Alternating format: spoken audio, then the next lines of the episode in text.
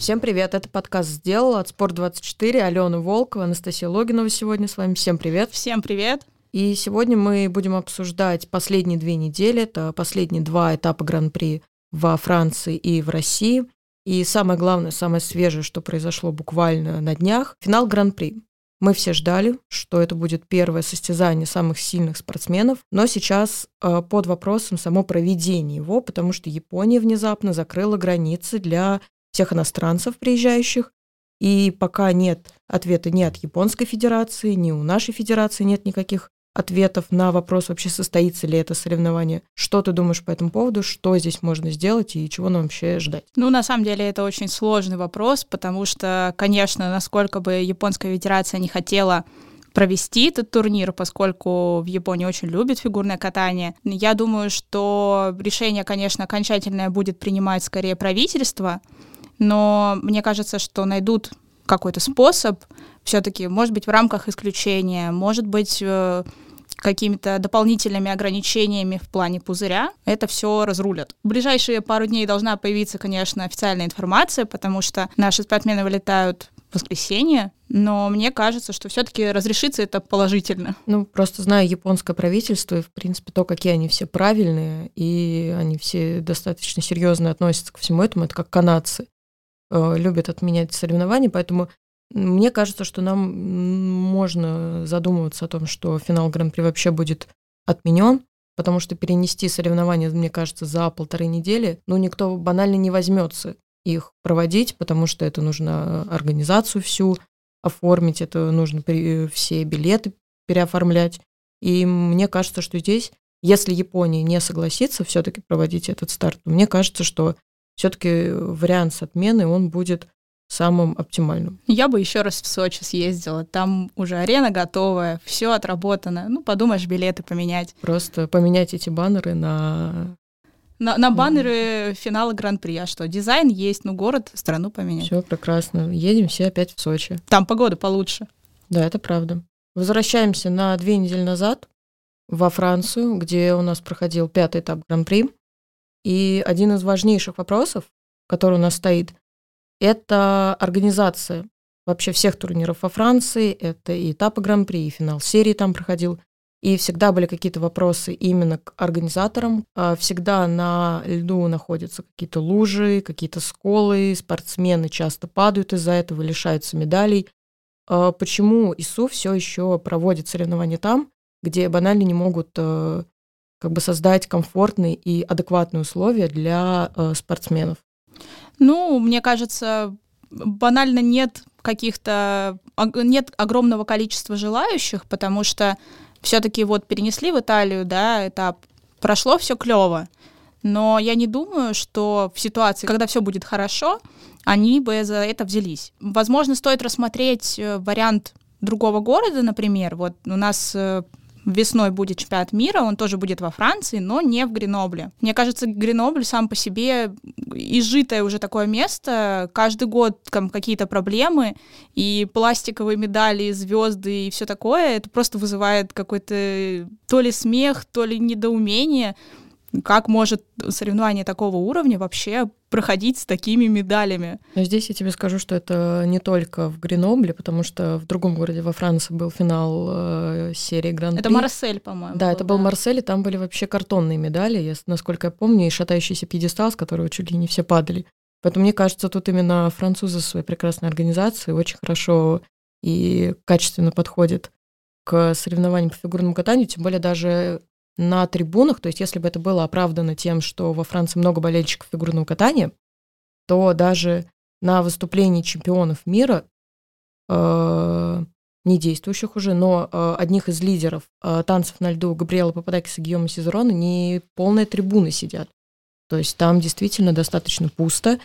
И, ну, например, Финляндия неплохо проводила этапы, когда там Китай отказывался или еще какие-то страны.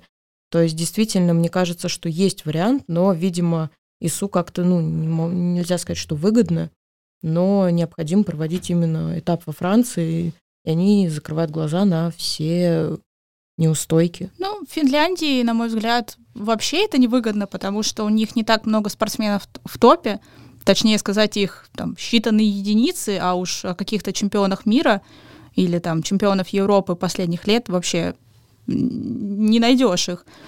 Я бы, конечно, рассмотрела Италию на постоянке, но там тоже есть определенные проблемы. Я не знаю, была ли ты на финале Гран-при в Турине, а, потому что мы туда ездили, и это было ужасно именно...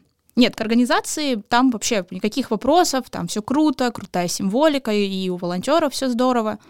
Но сама трибуна, вот эта Палавела, она ужасная.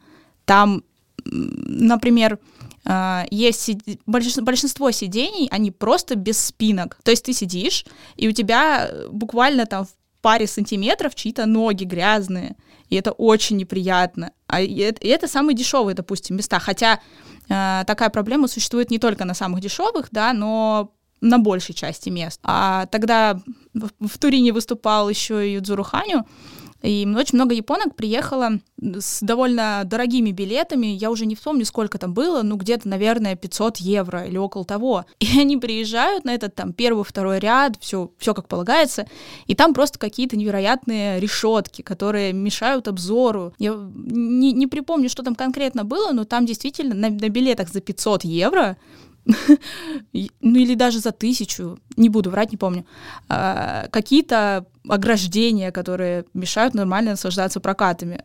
Возможно, в каких-то других городах есть арены поприличнее, хотя, казалось бы, это Олимпийская арена. В общем-то, оставляем Америку, возможно, Канаду, Россию и Японию. И все у нас будет хорошо с организацией и со всем остальным. Ничего, мне кажется, сейчас Грузия подтянется, о, да. Грузия потянется, вот сейчас еще чуть-чуть, и еще Грузия попретендует. Чемпионат мира в Грузии. Я бы съездила. И я бы съездила. Поехали. Говорим о наших прекрасных девушках. А, Камила Валиева тут три мировых рекорда установила за два дня. Кто бы мог подумать, короткая программа 87 баллов 42 сотых, произвольно 185 баллов 29 сотых, естественно, сумма тоже новый мировой рекорд, 272 балла 71 сотая. Насколько, по твоему мнению, это оправдано?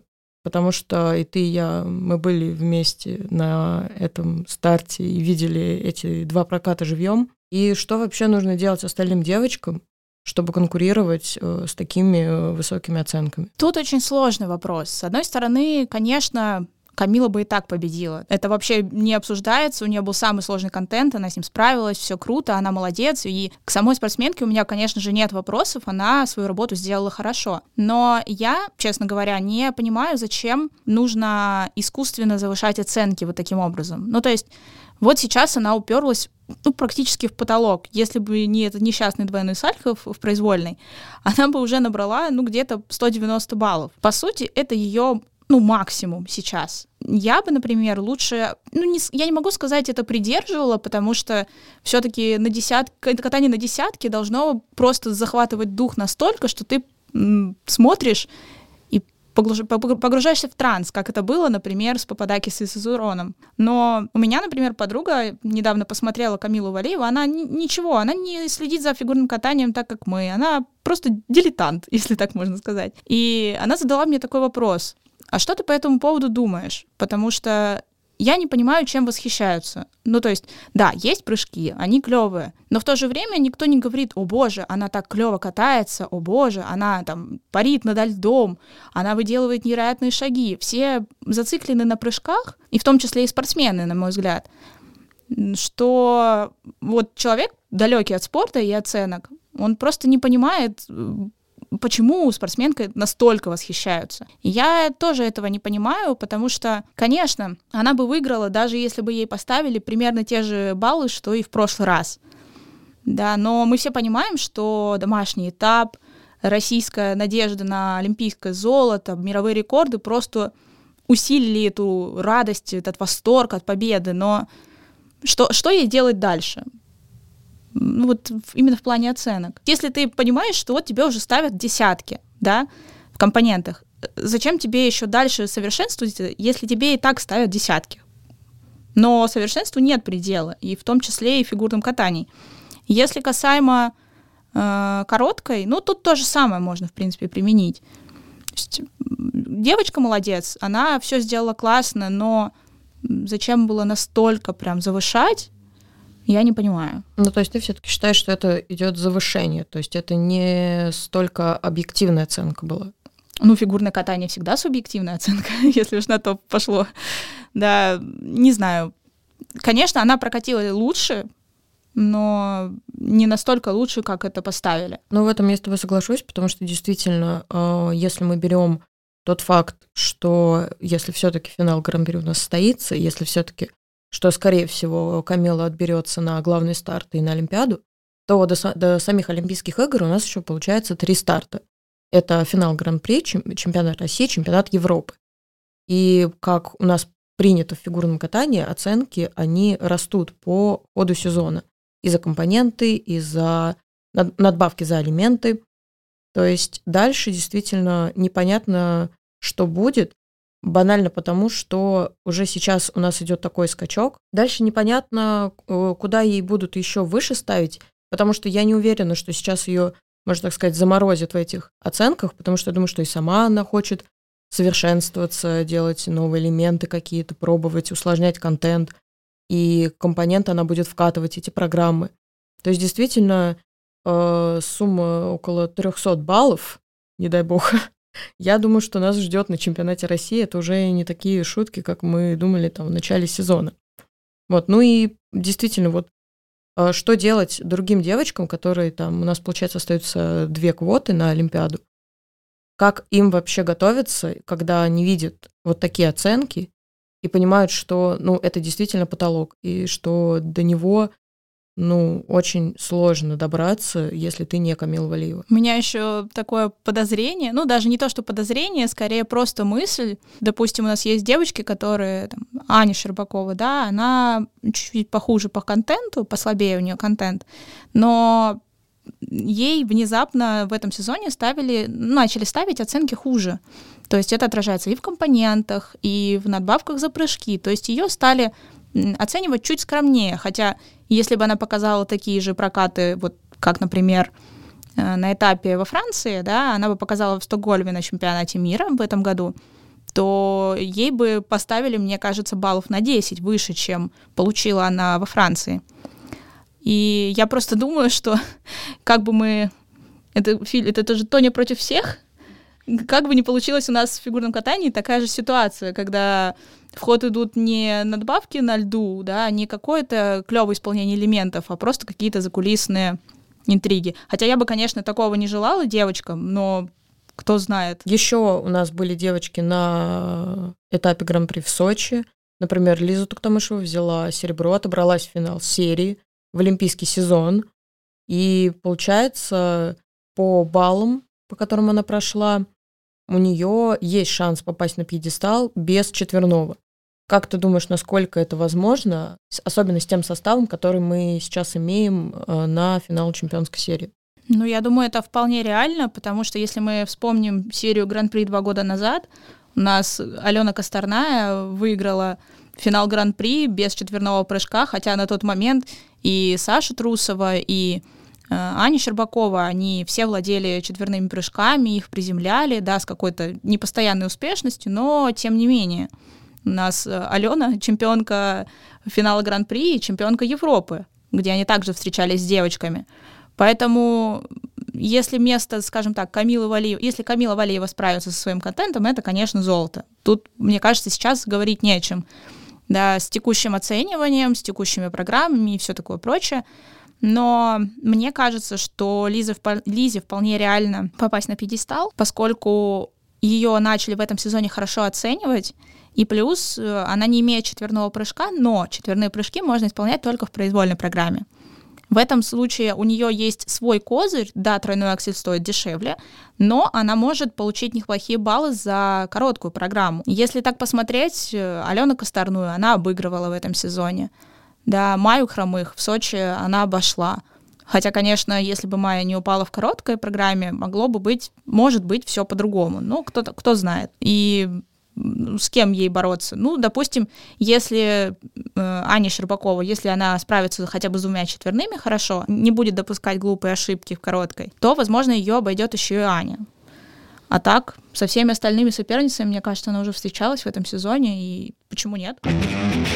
Продолжаем. Теперь говорим про наших прекрасных мужчин, в частности, про нашего любимого фигуриста Михаила Калиду, который действительно удивил своим выступлением на Кубке Ростелекома, потому что все ожидали в отсутствии Юзуру Ханю, что он выиграет, но в итоге только серебро, и серебро, скажем так, с таким каким-то деревянно-бронзовым отливом, потому что он получил 84 балла в короткой, по сути, с одним прыжком и 186 с падением и степаутом.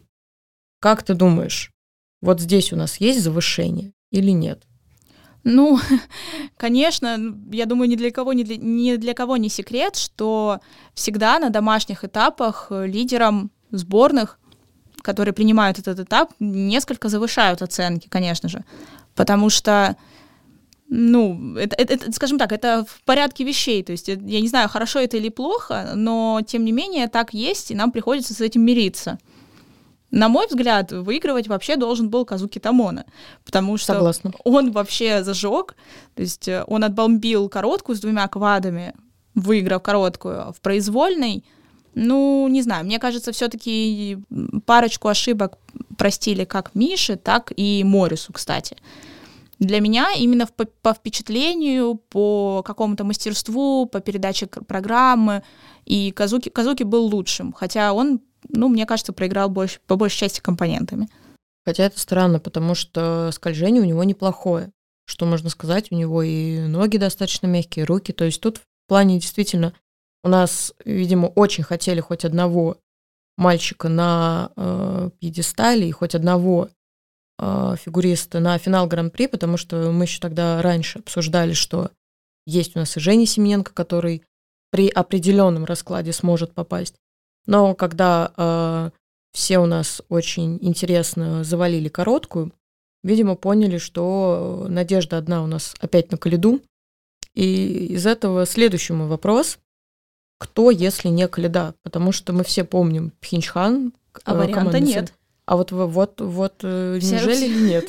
Вся проблема нашей мужской одиночки в текущем ее составе в том, что ну вот, хотя Жене Семененко уже поставили компоненты повыше, если ты заметила, то есть они уже подросли, явно федерация, может быть, ведет его как вторым номером, может быть, он действительно настолько больше понравился сочинским судьям, но, к сожалению, реальность такова, что да, Миша даже с ошибками, э, он либо выше остальных ребят, если они катаются без ошибок, либо выше их же с ошибками. То есть при любом раскладе, ну, я не беру только такой вариант, когда все три прыжковых элемента на минус, там, без каскада, то есть совсем плохой.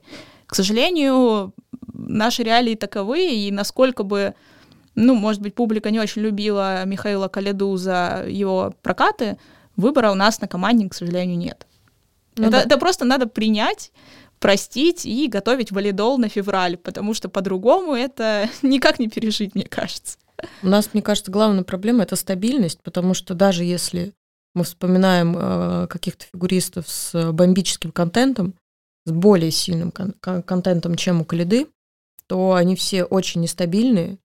И в этом плане меньше из зол это отправить Калиду, который может все завалить, но ему все равно поставят нормальные оценки, высокие оценки, можно так сказать, для его прокатов.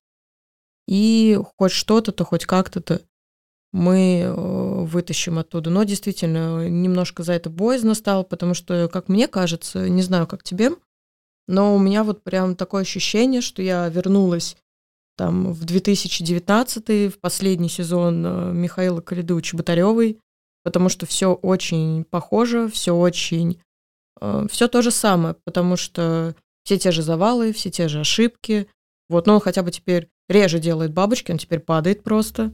Вот это, я не знаю, плюс ли это по оценкам, ну, мне, наверное, да? мне, мне кажется, это плюс, потому что, ну, например, э, ну, давай обратимся к математике. Вот у нас есть тройной аксель, который стоит 8 баллов, да, э, тройной аксель на минус — это 4 балла у нас остается, еще балл за дедакшн — это 3 балла.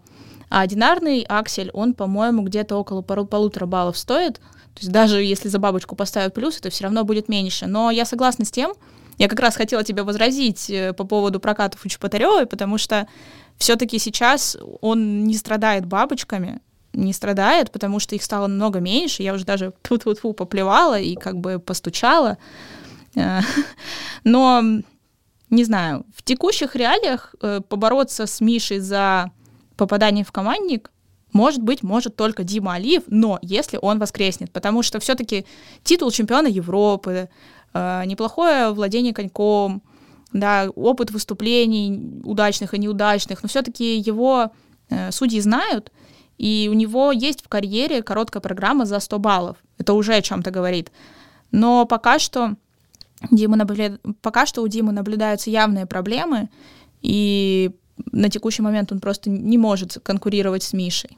Ну да, он говорил уже, что у него и травма, которую он не хочет говорить, что там у него происходит, но видно, что пока он не в форме, и Семененко Женя у нас тоже сейчас с травмой, насколько мы знаем, поэтому, наверное, это плюс, что он не выступит на финале Гран-при, а сможет долечиться и спокойно выступить на чемпионате России.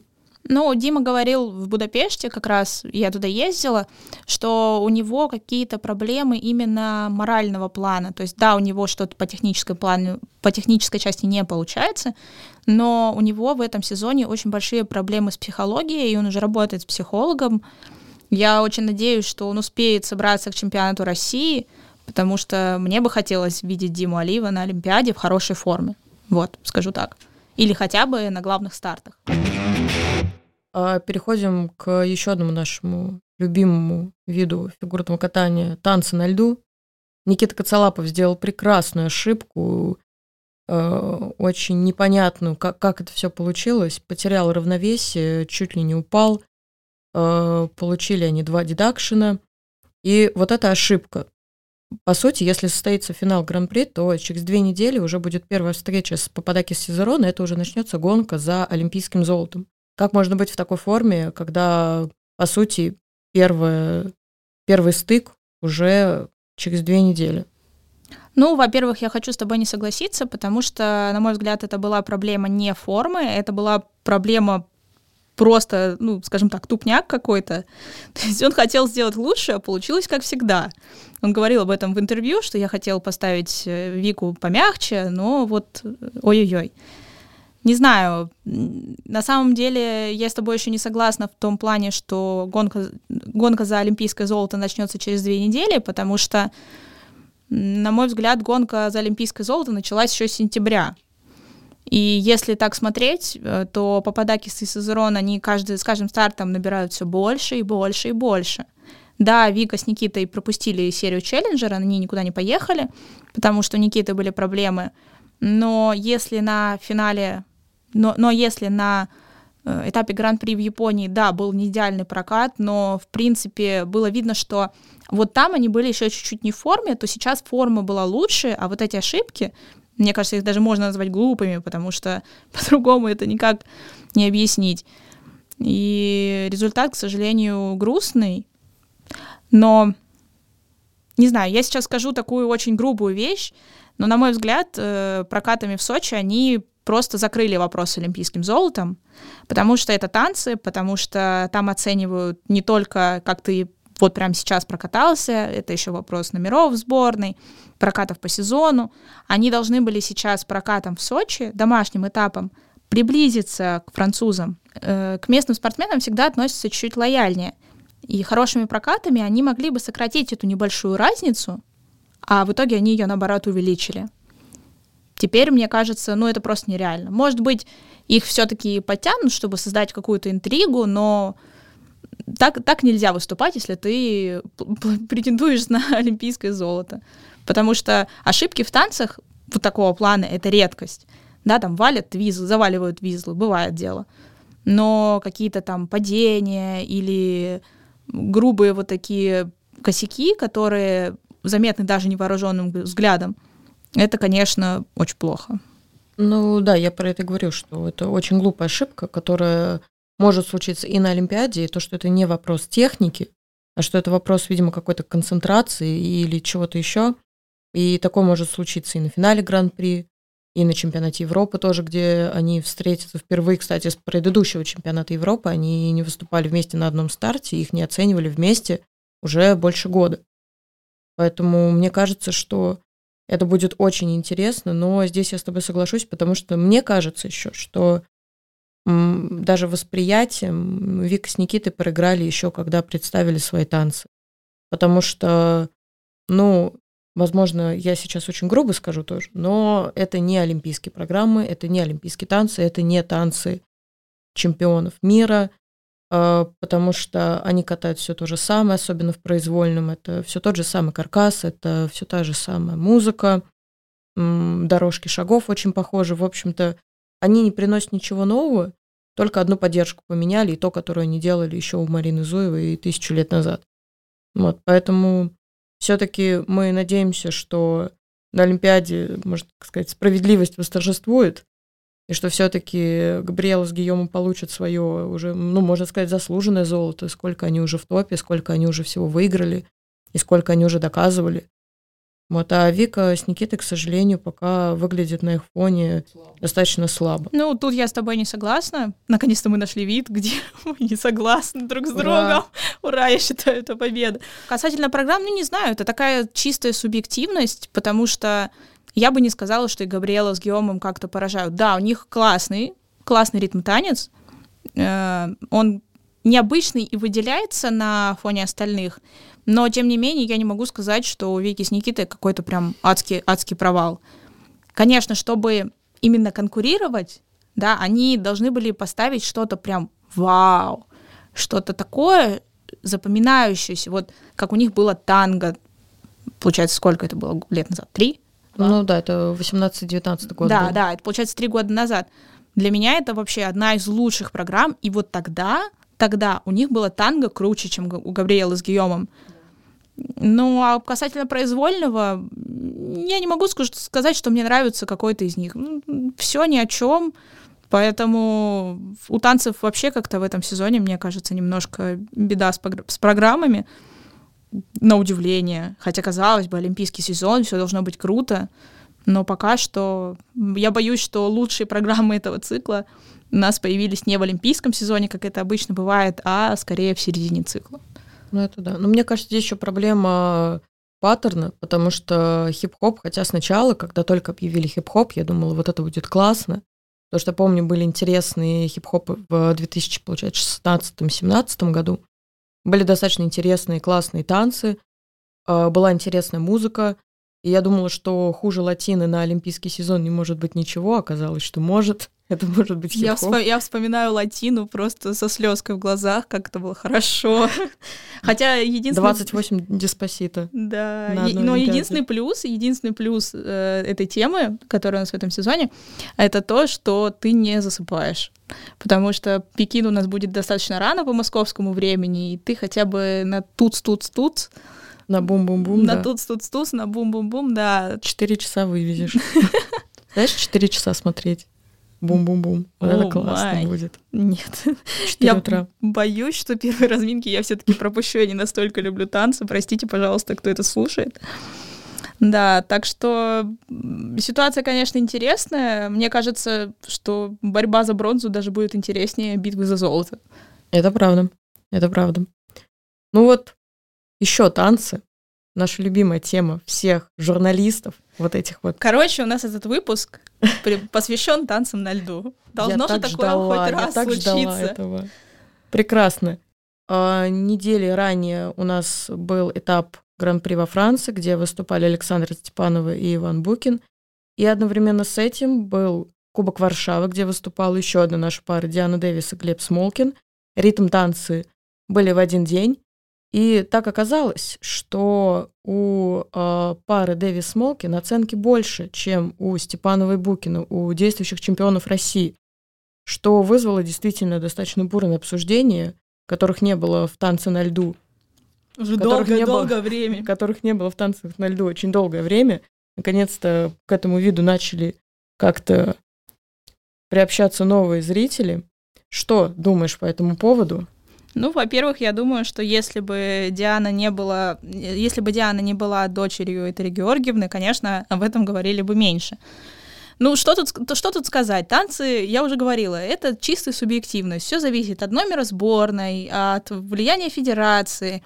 да, и в меньшей какой-то степени даже от скиллов, потому что в топе у нас сейчас есть, скажем так, пары, которые именно хуже по катанию, по какому-то взаимодействию, но тем не менее они в топе, и все классно.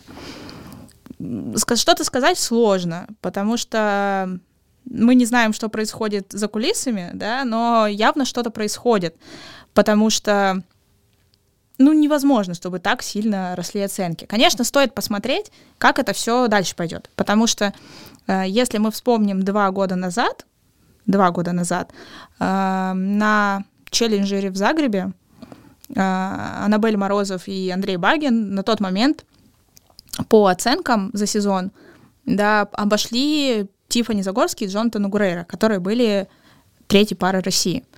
Но, тем не менее, да, прошел чемпионат России, они не обошли Тифани и Джонатана, и дальше по оценкам они их никогда не обходили. Э, но на это стоит посмотреть с той точки зрения, что э, скоро Диана и Глеб выступят в Хорватии, и если тенденция продолжится, именно вот такой уров... такого, такого уровня оценок, то, конечно, за чемпионат России будет страшно. Страшно в том плане, что наконец-то в танцах на льду появится какая-то интрига, может быть. Но это, конечно же, не точно. Просто я, я к чему? Может быть такая ситуация, что, ну вот разово, это была разовая акция, и дальше не будет такого. Потому что 81 балл за ритм танец — это абсолютно другой коридор оценок. И просто так, просто так танцевальные пары не перескакивают э, из одного коридора оценок в другой. Поэтому не знаю, не знаю. С другой стороны, Саша и Ваня, конечно, еще не в оптимальной форме, потому что на начало сезона они все-таки пропустили. Но их тоже, на мой взгляд, стали оценивать хуже, чем в предыдущих сезонах. К чему это приведет? Я не знаю. Может быть, э, варшавские судьи были очень впечатлены Дианой с Глебом, потому что они были чуть-чуть повыше классом, чем все остальные пары, и впечатлились настолько, что решили на радостях э, очень-очень много плюсов вставить и очень-очень много компонентов. Потому что тем же самым, э, тому же самому Дайсу Такахаши э, с Каной, и им тоже поставили больше, чем, казалось бы, на домашнем этапе в Японии. Ну, посмотрим. Но тоже будем иметь в виду, что у нас Кубок Варшавы славится большими оценками. Уже много об этом тоже писали, говорили, что в танцах на льду там всегда оценки немного выше, чем на остальных стартах. Но мы тут все-таки рассматриваем этот старт как подготовку к чемпионату России, где будет основной отбор на Олимпиаду. Все-таки, как бы на что ни говорили, это будет основным как бы критерием медаль или место какое-то на чемпионате России. А на чемпионате России у нас тоже домашнее судейство, которое также лояльно, также любит там поставить побольше. Поэтому мне кажется, что в этом плане мы не должны игнорировать Кубок Варшавы просто потому, что там всегда ставят большие оценки, потому что у нас национальный чемпионат все-таки это основа на отбор, э, это основной отбор на главные старты, а естественно для каждой пары, для каждого спортсмена это является основной целью в сезоне, это отобраться на Э, чемпионат Европы и мира в этом сезоне еще и на Олимпиаду. Хотя вот ты говоришь, э, что немножко ставят выше. Тот прирост, который был у Дианы из Глеба в рамках танцев на льду, опять же, нельзя назвать небольшим ну, это приростом. Так, да, это, это довольно сурово было. Я еще хочу сказать, что недавно видела новость, в которой было написано про то, что все списки спортсменов, которые попадут на Олимпийские игры, их будет утверждать ВАДА или ВАДА, или кто-то вот э, из этих органов, которые связаны с допингом.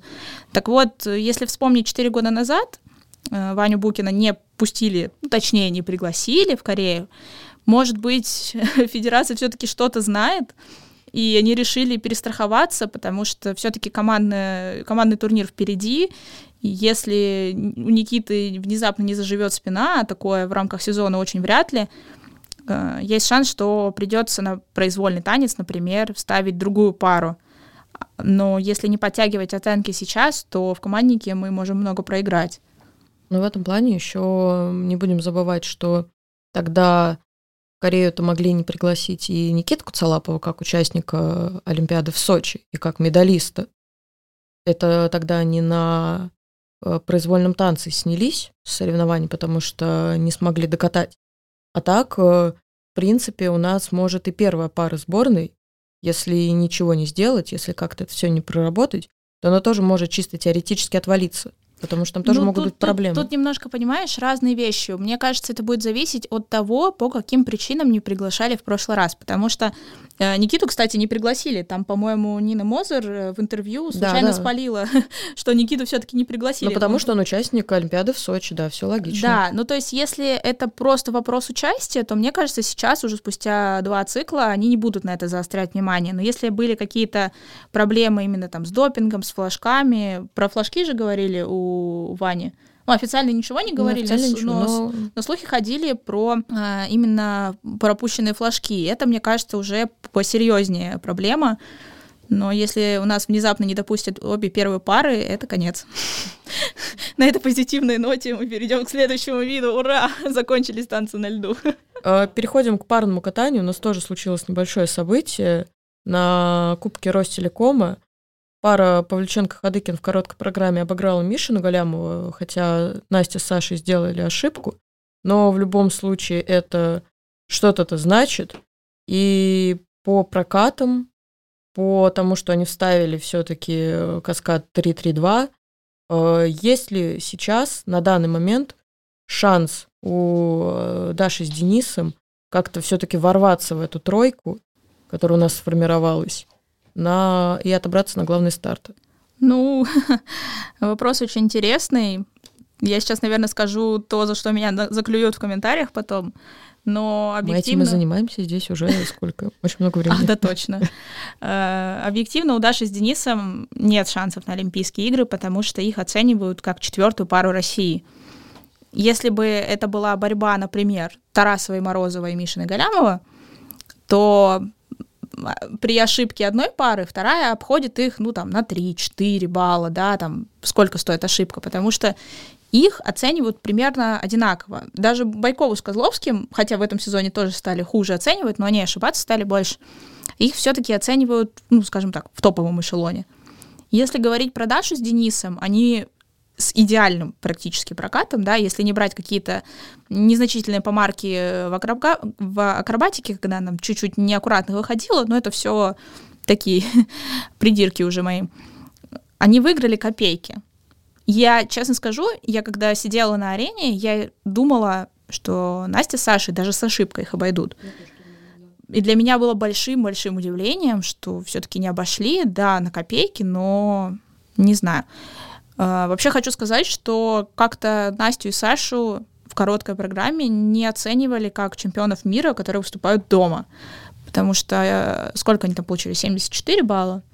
Да, если прибавить те баллы, которые они потеряли из-за ошибки, это не доползло бы даже до 80. Хотя у них э, есть возможности получать и 80, и 81, да, если учесть, что на данный момент они фактически являются первой парой России. Даша с Денисом остается надеяться только на ошибки других, но, как мы помним, у Мишины Галямова есть такая неприятная тенденция, потому что два чемпионата России подряд они были четвертыми и не отбирались на главные старты. Но финал Гран-при в этом плане будет очень интересным, потому что будет скажем так, будет очная ставка, во-первых, сборной России, а во-вторых, э, если китайцы не снимутся, если они доедут, ну, мало ли какие есть проблемы, может быть, они захотят подлечиться, может быть, просто не захотят сталкиваться с прямыми соперниками, когда сами не супер готовы. Э, если Настя и Саша не дрогнут в финале Гран-при, то я думаю, что их повезут на Европу тренерским советом потому что это действующие чемпионы мира. Они отобрались в финал Гран-при с лучшей суммой. Они показывали, ну, по сути, результаты круче всех остальных. И не дать им шанса отобраться, потому что они завалили только, только чемпионат России, ну, мне кажется, это неправильно будет. Хотя Даша с Денисом, конечно, молодцы, что они усложняются, что они идут вперед, они идут на что-то новое. Я не могу сказать, что я в восторге прямо от их программ, но то, что они не останавливаются, и даже когда их, им просто не дают побороться, они усложняются, они ищут что-то новое, новые образы. Вообще, конечно, по качеству программы, именно качеству постановки, у них обе программы, наверное, лучше всех наших остальных топовых пар. Но, к сожалению, пока такая ситуация. Ну да, потому что получается, как обычно, потому что, как ты уже сказала, они заваливают чемпионат России, но потом выигрывают финал Кубка России, к сожалению. В олимпийский сезон не прокатит, потому что финал Кубка России у нас одновременно с Олимпиадой проходит.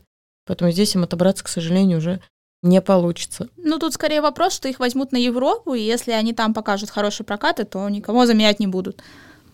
Но я очень надеюсь, я очень надеюсь, что Настя и Саша хорошо откатают чемпионат России. Я им очень Хоть одна медалька чемпионата России будет у действующих чемпионов. Не, ну а что? Не, ну а что, как бы в прошлый раз выиграли Тарасов и Морозов. Годом ранее Байкова Козловский, да. Я считаю, что как бы очередь э, подошла и Мишина Галямова добавить, скажем так, медальку в копилку. Хоть одну. А то как-то некрасиво, что чемпионаты мира у нас не являются да. чемпионами России. Да не, даже у них, я говорю, у них ни одной медали чемпионата России нет, по факту. Очень Пора интересно. получать. Давай пару слов в принципе, про Сочи, про то, как там было. Потому что, мне кажется, тоже, сколько я тоже смотрела комментарии под прокатами и наших спортсменов, и не наших, все писали про публику, э, как тебе, в принципе, атмосфера на арене, вот это вот все. Мне очень понравилось. все началось с того, что, во-первых, там прекрасная погода, намного лучше, чем в Москве, а я очень люблю тепло, потому что я сама родилась на юге, и для меня это дополнительный плюс. Второй плюс — это море рядом. Я считаю, это вообще шикарный плюс, потому что мы успели много погулять и, и все такое. А касательно именно проведения соревнований, да, были сложности с тем, что приходилось постоянно показывать QR-код и билет, да, когда ты выходишь, э, допустим, на перерыв, ты когда возвращаешься, тебе все равно нужно показать QR-код, с этим были небольшие проблемы, потому что собиралась очередь, но больше мне, наверное, не к чему придраться. Публика была просто супер. Я не знаю, слышно или нет, я немножко подхрипываю еще, потому что на вчерашних показательных я сорвала голос. Так, такой, таких классных показательных выступлений я не видела уже очень давно. Потому что чаще всего бывает так, что спортсмены берут какую-то лиричную музыку и там красиво катаются. Но лично для меня это оправдано только в том случае, если ты просто потрясающий катальщик. Настолько, что можно смотреть, не отрываясь. В остальных случаях ты такой сидишь, ну да, ну клево. Потому что показательный, на мой взгляд, это попытка э, в какое-то необычное, в какое-то творческое, в какое-то яркое, что может запомниться. Да, не все, не все эти эксперименты бывают удачными, но если выбирать между э, лирическими показалками и яркими, но может быть, немного трэшовыми, я, конечно, выберу второе, потому что это попытка, какая-то попытка в клевый номер. Поэтому показательные Гран-при России, на мой взгляд, вообще получились супер удачными. Там было очень много классных номеров, которые запомнились. И даже небольшое количество, лири... небольшое количество лирики, оно не помешало, в принципе, наслаждаться, потому что у тебя голос успевал чуть-чуть отдохнуть, ты мог попить воды хотя бы, чтобы орать на следующих. Ну, а финальный номер под Артура Пирожкова — это просто бомба. Мне просто интересно, что в этот момент думали иностранцы и спрашивали ли они какой-то перевод у наших. Мне, мне да, это, кстати, очень, очень, важ, очень важный вопрос. Ответьте, пожалуйста, фигуристы, которые нас слушают. Если вы нас слушаете, ответьте, Если нас кто-нибудь слушает, напишите это, пожалуйста. А, еще что хочу сказать про показательный номер э, финальный, то, что чаще всего, когда все-таки организаторы устраивают общие номера, это выглядит трешово. То есть э, либо там кто-то что-то забывает. Сразу видно, кто халтурщик, а кто не учит э, общую хореографию. Да, либо это просто, ну, изначально это заявляется как общий номер, но по факту там две провозки и все, ничего, ни, ни, ничего больше, скажем так. Сейчас это было действительно круто. Было видно, что э, организаторы действительно постарались, и хореограф тоже постарался. Я так понимаю, что это Ари ставил, mm-hmm. Закарян. Да, вообще, респект. Два отделения пролетели незаметно. Причем э, мы когда шли на показательные, э, у меня компания, с которой я ездила, практически вся решила... Сначала они думали не идти, потом они решили все-таки прийти ко второму отделению. Но мы с подругой все-таки такие, надо, раз уж мы приехали, надо посмотреть. И знаешь, мы вообще не пожалели. То есть мы, наоборот, им рассказывали, как, какие вы неудачники, что пропустили первое отделение, потому что было прям супер. Ну, в этом я с тобой соглашусь, потому что я смотрела все показательные, все шесть недель, и это было ужасно, когда ты встаешь ночью, чтобы посмотреть показательные, а там, не знаю, 3-4 номера под лиричную музыку, и ты засыпаешь банально.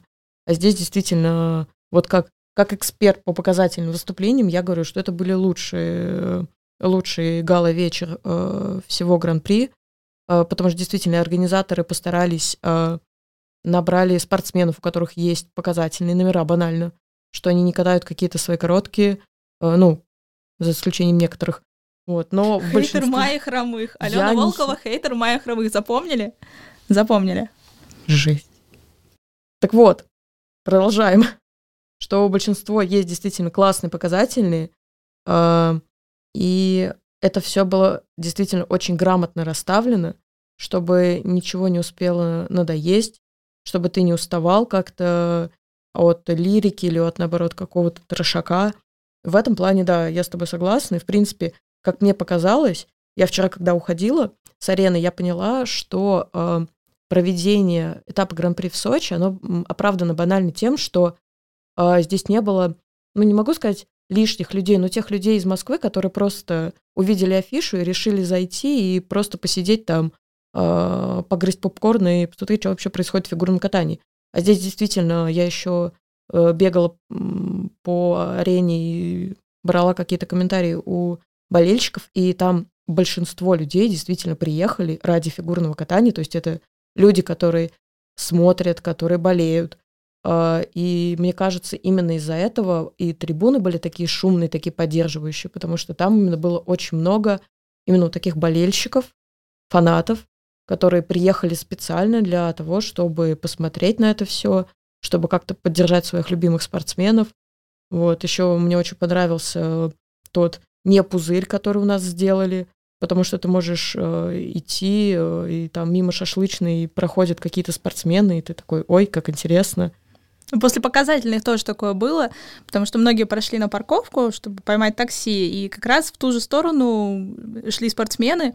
Я знаю, что многие очень там сфотографировались, и многим было очень приятно спортсменам, я имею в виду, э, получить такое внимание. У меня знакомая э, встретила Мэраю Белл после произвольной программы, вот, на выходе из спортсменов и сказала ей несколько теплых слов по поводу ее костюмов, потому что у нее действительно потрясающее платье. Вот, она смутилась, такая, спасибо, мне очень приятно. Ну, они вообще очень клево воспринимают похвалу такую, потому что это очень мило. А касаемо публики, да, ты знаешь, я была удивлена. Меня это поразило. Я думала, что будет все-таки часть людей достаточно большая, которые там просто отдыхают в Сочи, да, или, ну, там, о, фигурное катание, там, ну, может быть, там, одного, там, парочку спортсменов из сборной России знают максимум. А так, э, я слышала очень много разговоров и на публике, и, и на трибуне, и в коридорах. Это была действительно фигурная аудитория. Такое вообще редко бывает, мне кажется. Ну а в Сочи, в Сочи, да, в Сочи хорошо. В Сочи тепло, в Сочи вкусно, в Сочи есть море. Я просто фанат, извините. Ну, у нас начались чисто, знаешь, такие бабские разговоры про костюмы. Ну а что? Александра с нами нет сегодня. Вот, ну, мы, да. мы же можем хоть когда-то, хоть когда-то взять это в свои Вот, кстати, руки. про Мэраю Белл за мной сидел ее отец, как оказалось, все три да дня. Ладно. Я не знала об этом, то есть Ой. я смотрю, а он еще постоянно кричал, типа, «Гоу, Мэрайя», и мы думали, что это, может, какой-то родственник или какой-то фанат. А потом посмотрели по Инстаграму, это оказался ее отец. Ой, как неловко. И, нет, в какой-то момент он э, спросил у нас, когда мы кричали Лизе после произвольной программы, весь зал кричал «молодец», и он у нас начал спрашивать, что это означает, типа, что это за слово и как его правильно произносить.